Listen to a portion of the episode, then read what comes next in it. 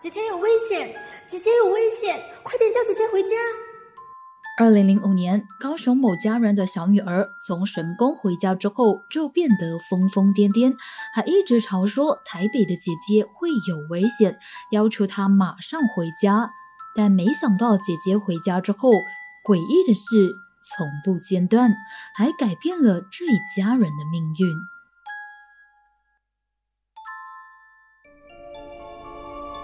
悬人、悬事、悬疑馆。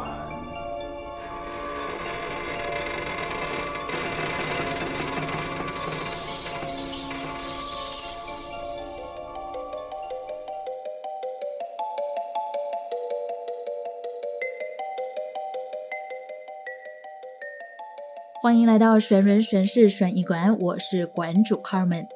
大家最近过得好吗？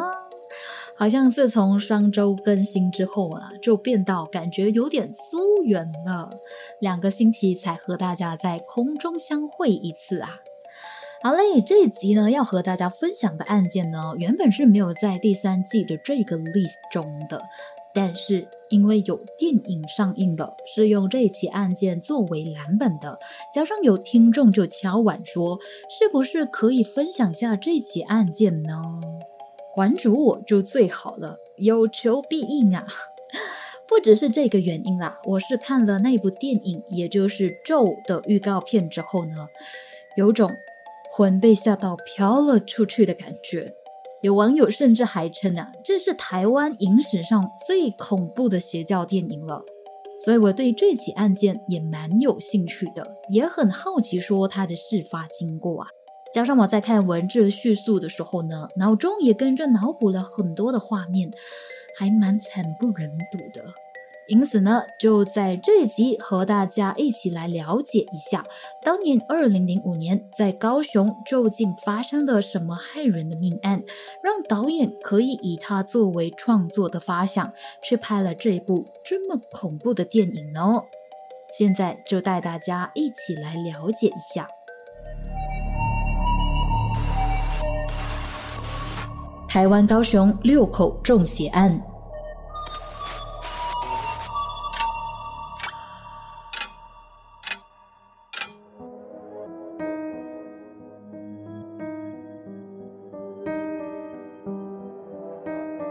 这个故事必须要从这一对夫妻开始说起。话说有一对吴姓夫妻，事发当年五十六岁，住在台湾高雄古山区里某一处的透天厝。他们是油漆工人，育有三女一男，靠着刷油漆将这四名子女抚养长大。那四名子女分别是当年二十九岁的大女儿，当时在台北和男友一起经营一家便当店。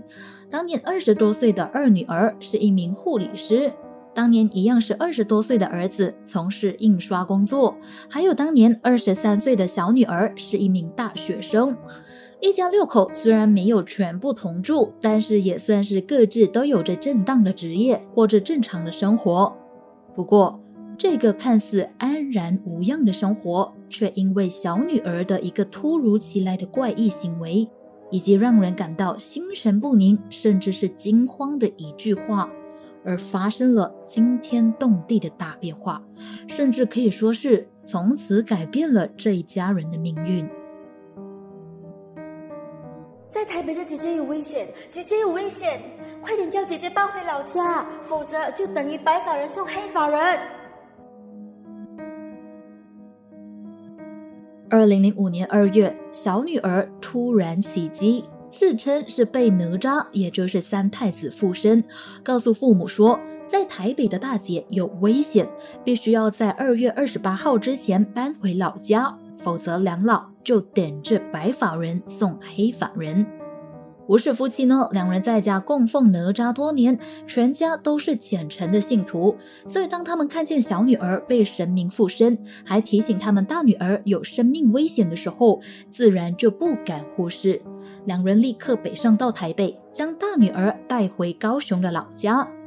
回家前，父亲还带着他的老婆和大女儿一起到山上去禅修，希望可以帮女儿度过死劫。原以为接回老家，在上山修行祈福之后人会没事，没想到回到老家，大女儿就说她常常梦见被陌生的男子性侵，让她无法安心睡觉。之后，她更接获了一通神秘的电话。听了电话之后的大女儿，整个人都变了样，开始疑神疑鬼，出现了精神异常的现象，并突然起机，声称自己是观世音菩萨。没有人知道那通电话是谁打来的，包括吴家人在内，也不知道那通电话里面的内容到底是什么。由于长期睡眠不足，加上心灵饱受折磨，大女儿开始出现精神恍惚，甚至严重到自残，让两夫妻看了相当的心痛。于是就特别带大女儿去到某一座神坛去收经。神坛里面的法师就告诉他们说：“你们家里有不干净的东西附身在大女儿的身上，并不是什么观世音菩萨。”父亲听了之后，立马请法师到家里去驱魔。万万没想到的是，魔没驱走，反而还请来了其他五位神明一起降价到吴家。就在驱魔结束之后，家里的六人都轮流被神明附身，开始起机。除了刚刚我们听到的小女儿被哪吒三太子附身，大女儿被观世音菩萨附身之外，两夫妻和另外两名子女分别都被玉皇大帝、王母娘娘、济公以及七仙女附身，严重影响了他们的生活。不仅如此，儿子和小女儿被济公和七仙女附身之后，竟然说活着的小姑姑其实已经死亡了，并且附身在大女儿的身上，准备找大家来算账。迷信的父母听了之后，居然信以为真，竟然就跟着其他三名子女一起殴打大女儿，企图赶走在她身上的邪灵。之后，吴父又找到了法师到家里看风水。法师要求他们将家中原本供奉的那一尊三太子的佛像给移走，还要吴父烧掉其他的神像，改供奉其他地方请来的神像。之后更画了几道符，交代吴父把符烧成灰烬，泡水给全家人喝。原本以为这样就能祈求全家平安，没想到喝了符水之后的吴家六口行为变得更加的诡异。五家六口持续起机将近一个月，这一个月的期间，他们六口常常会拿着神牌、拐杖互相殴打对方，或者是用点燃了的香去灼伤彼此。更恐怖的是，他们居然深信靠撒盐、撒米、吃粪便以及涂抹、喝尿液等等的方式可以驱邪，而且在这一段时间内都不能进食，如果饿了的话就吃粪便。渴了的话，就喝尿来充饥。更夸张的是，吴家其他的三名子女还以殴打的方式来帮大女儿驱鬼。一直到二零零五年四月十一号的下午，吴家六人的人生再一次迎来了另一个转折点。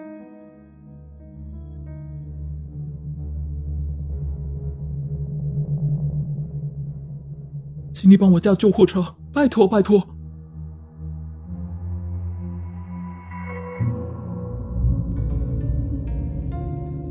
二零零五年四月十一号的下午，吴父神色慌张的找到了平时很少互动的邻居，请求对方帮忙叫救护车后，便匆匆的离去。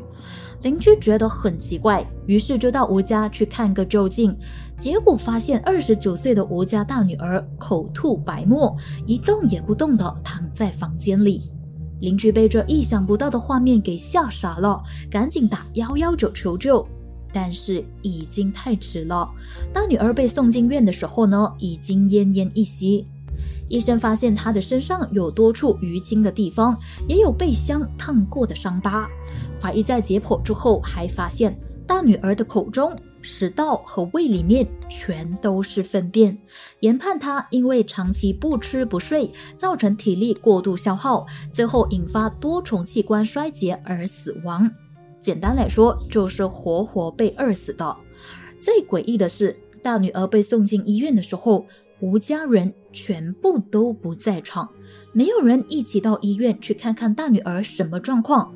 但令人不解的是，事后也没有人到医院去领尸，好像女儿死了和他们完全不相关那样。由于警方联络不上吴家人，最后就只能从左邻右舍下手套资料。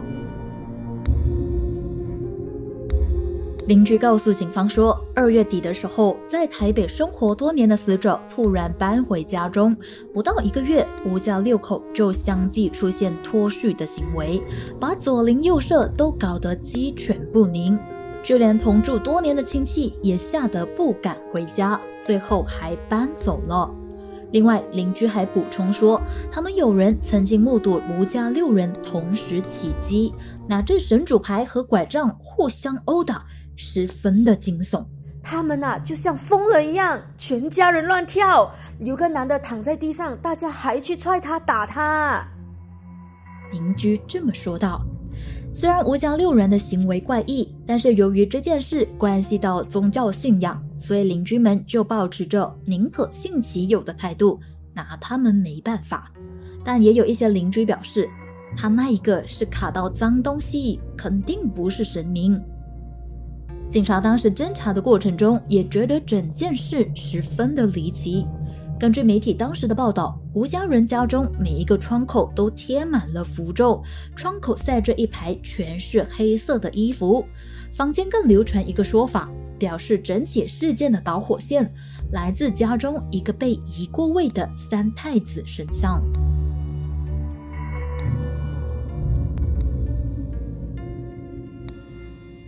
为了要查明真相，警方想方设法的通知吴家人到警局去录取口供。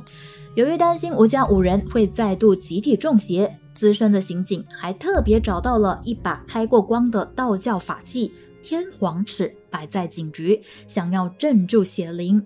最后在事发几天后，吴家五人终于现身警局录取口供，但是他们的说法却让在场的每一位警察都无法置信。吴父就告诉警方说，他们刚开始的时候是为了驱魔，会互相撒盐撒米，后来就变成泼洒尿液，甚至是互相灌食粪便。还表示当时的他们被神明附身了，所以并不会感觉到粪便难吃。这样的生活大约维持了一个月左右。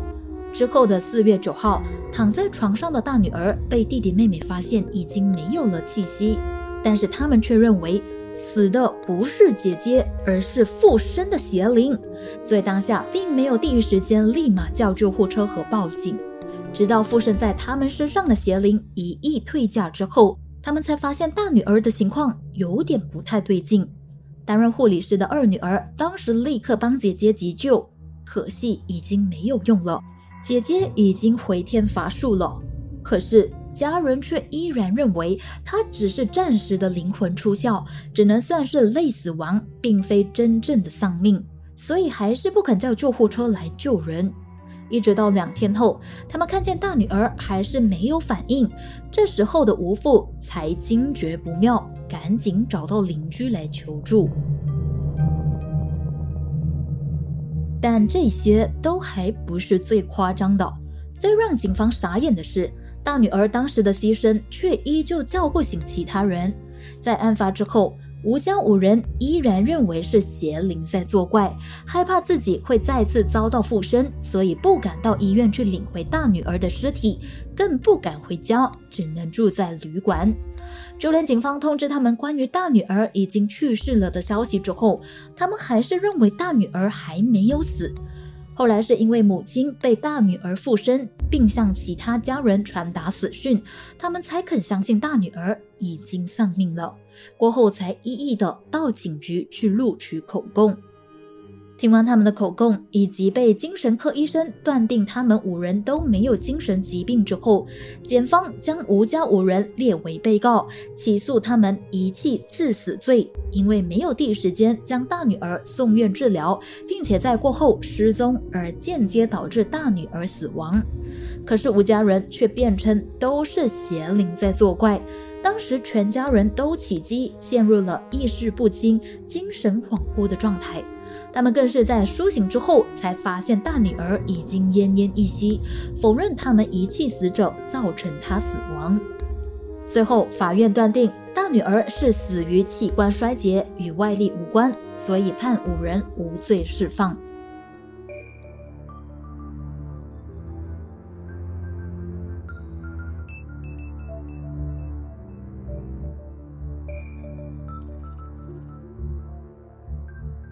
大女儿不幸离奇暴毙之后，吴家的左邻右舍都有帮忙募款，请法师来驱魔超度，最后吴家人才恢复正常的生活。但是大家都不愿再提起这段诡异的往事了。有人就说，这一户最邪门的地方，除了是路冲之外，房子整块是不规则型的。什么是路冲呢？在居家风水中呢？路冲是指家居的大门被一条路直直冲过来，是一种煞气来的。这在民间传说中是招惹鬼怪的凶物之象。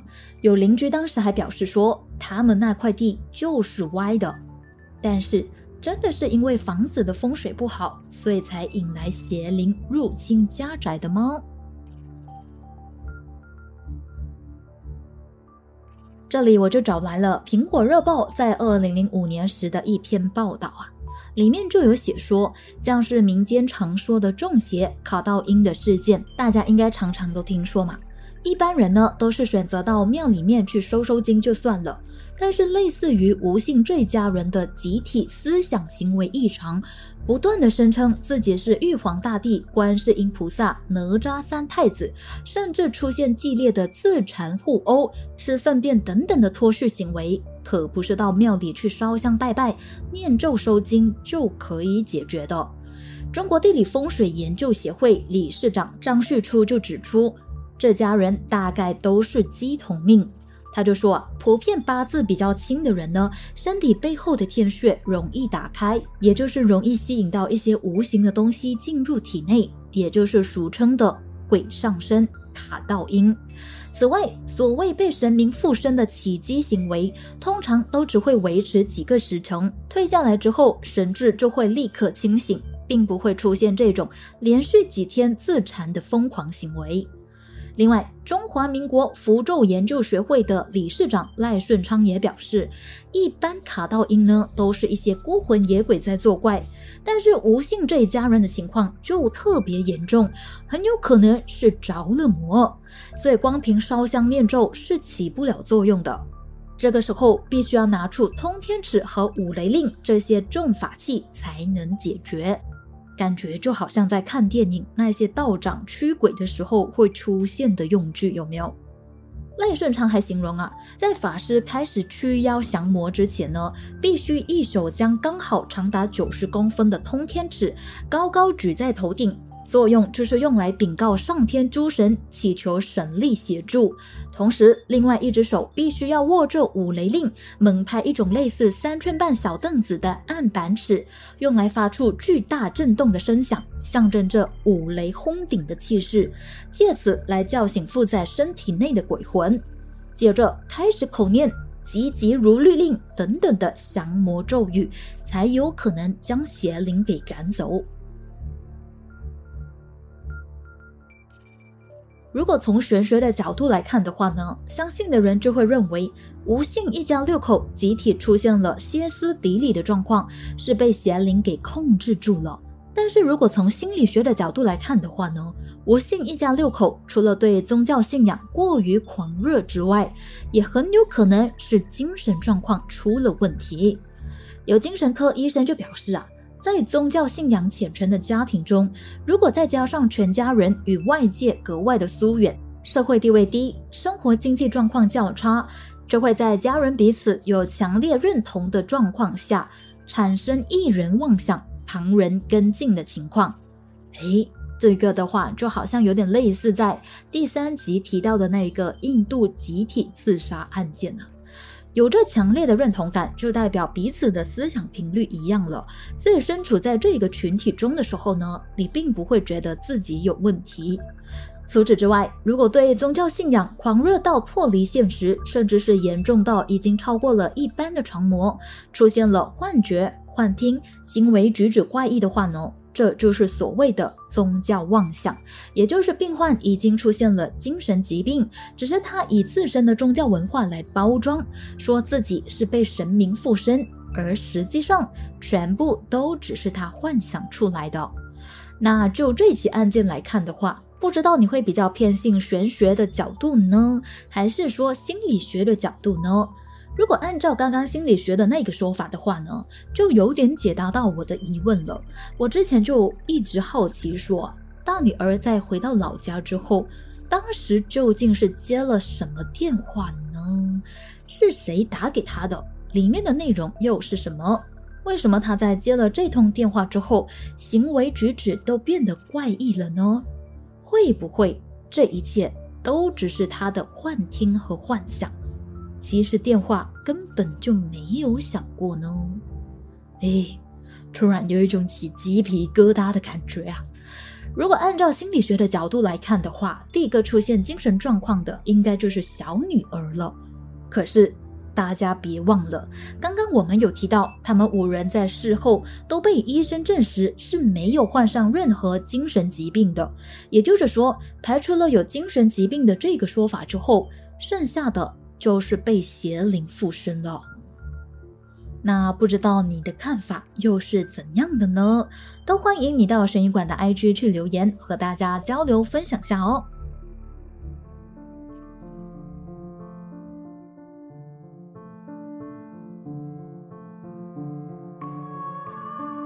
这个全家集体中邪案，由于案情实在是太离奇了，后来就被台湾的新晋导演柯梦荣改编拍成电影《咒》，在二零二二年三月上映，还创下了一点七亿元的票房，成为台湾影史上最恐怖的邪教电影。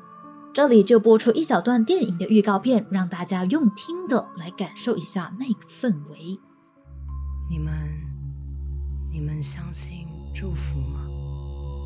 其实，我们都在不知不觉中相信我们的意志可以带来好的结果。这是我们在新家的第一天。再不睡觉的话，怪物就要来收你的痒痒。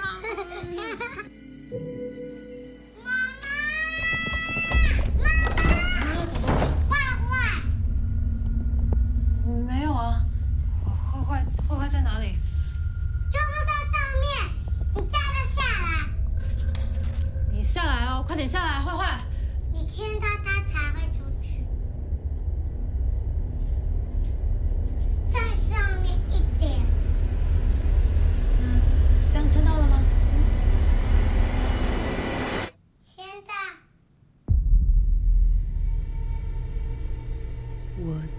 前曾经触犯了可怕的禁忌。你是在翕什么哦？拍摄。这个不能够进去的地道，导致你周遭的人都发生了不幸，是吗？这个神明，了解的越多，就越容易发生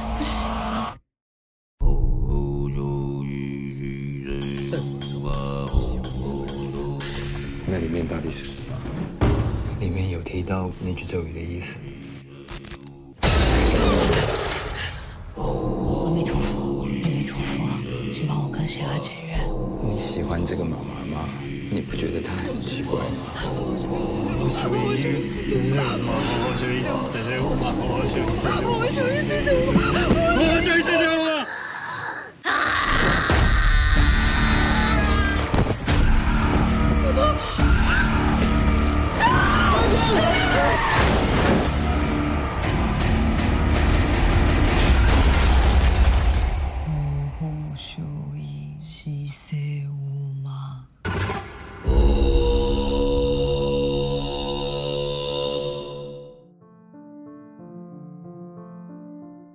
用听的就感觉到很恐怖，对吧？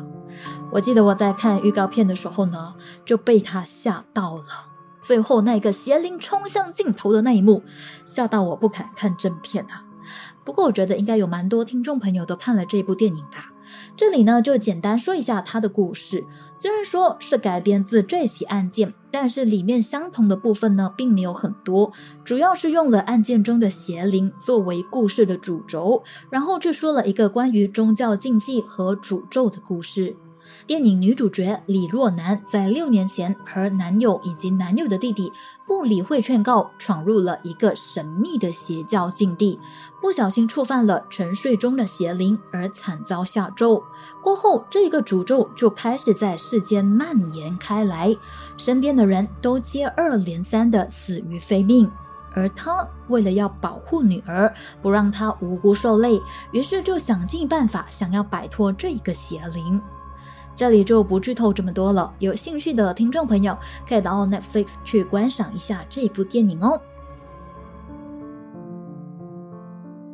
不过也想要提醒大家，如果你是那种很容易把东西放在心上，不太容易消化电影世界和现实世界的区别，又或者你有密集恐惧症的话呢？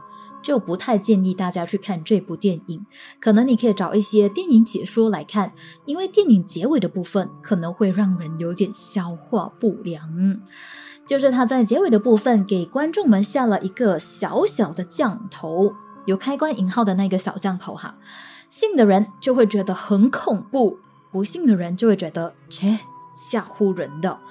就是如果你相信那一个是邪灵，它就是邪灵；如果你相信那一个不是诅咒，而是祝福，那它就是祝福。我觉得它厉害的地方就是它会不知不觉地引导观众的意识。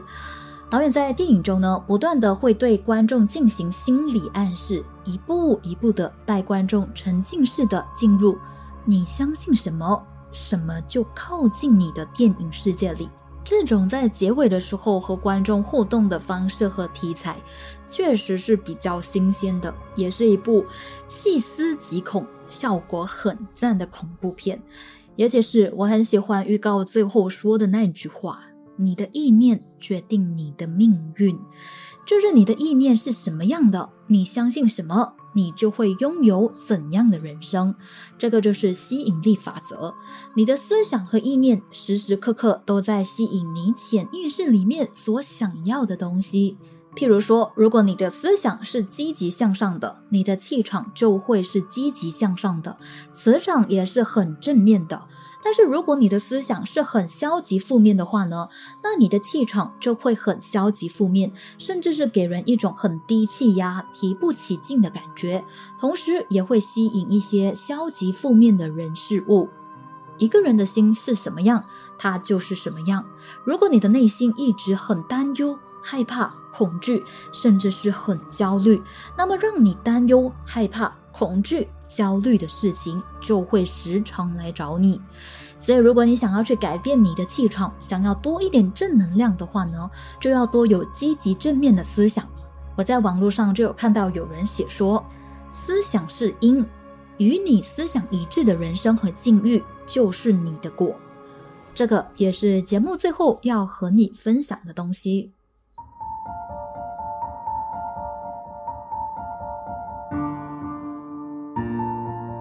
好嘞，来到节目的尾声了。首先要感谢大家的生日祝福。那前几天我就特地给自己放了一个生日假期啊，还送了自己去做了一个全套的 SPA。虽然生日呢过得很简单，但是也很充实和开心啊。最开心的就是今年还有你们啦，感觉好像多了很多不同国家的朋友那一样。应该是说网友，好特别啊那种感觉。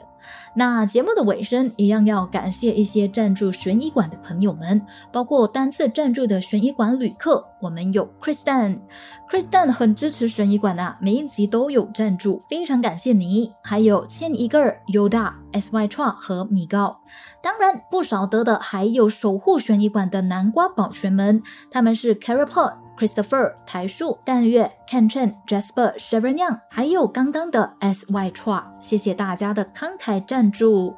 一样有什么建议想要和我或者是听众朋友们分享的，都欢迎你到声音馆的 IG 去留言哦。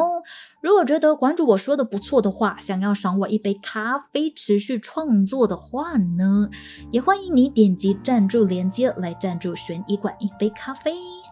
好了，最后要谢谢大家莅临悬疑馆，我是馆主 Carmen，我们下集再见。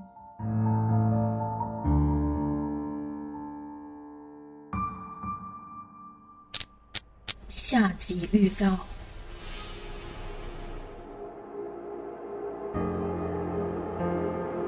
二零零八年十二月十一号韩国一名八岁的女童那英在上学的路上突然遭到陌生男子的袭击还被带到附近的教堂厕所性侵。